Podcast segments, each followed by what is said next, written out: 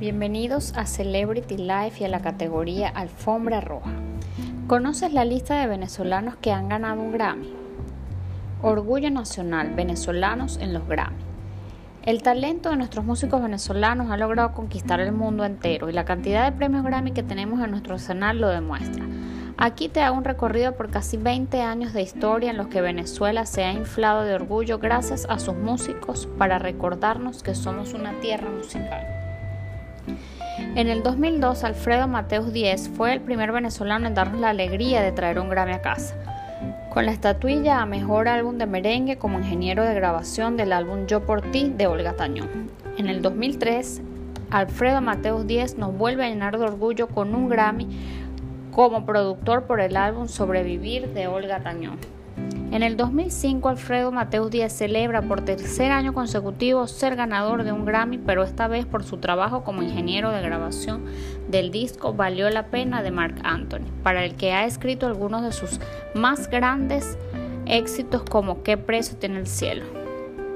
En el 2007, Oscar de León ganó el mejor álbum tropical contemporáneo.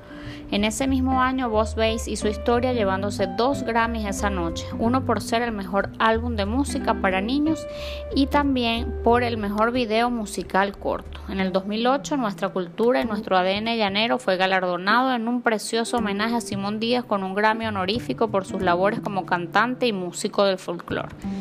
En el 2009 los Amigos Invisibles ganaron el mejor álbum de música alternativa. 2010 Venezuela tuvo uno de los mejores años de su historia resultando ganadores de cuatro galardones. Ilan Chester ganó Mejor Álbum Folclórico, Vos Veis ganó Mejor Video Musical, Mónica Rodríguez ganó el premio como Mejor Álbum de Música Cristiana y Chino y Nacho ganaron el Mejor Álbum de Música Urbana.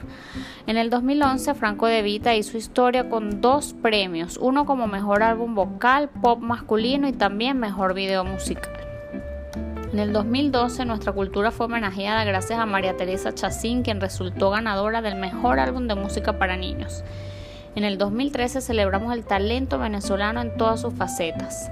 La Vida Bohem se llevó el Grammy a Mejor Álbum de Rock, Reinaldo Armas ganó el Mejor Álbum de Música Folclórica y Gaby Moreno fue galardonada como Mejor Nuevo Artista también. Oscar de León recibió un premio a la excelencia por sus aportes a la salsa. En el 2014 nos llevamos muchos premios a casa gracias a Mariana Vega que ganó como mejor artista, a La Vida Bohem que ganó como mejor video, Rafael Pollo Brito ganó el mejor ingeniería de grabación. 2015 fue el año para celebrar la excelencia de nuestros instrumentistas. Gabriela Montero se llevó el premio a Mejor Álbum Clásico, mientras que Ed Cal ganó a Mejor Álbum Instrumental. En el 2006, Guaco trajo a casa el gramófono con Mejor Álbum Tropical Contemporáneo. Ricardo Montaner se galardonó con el premio Grammy a la excelencia por sus aportes a la música.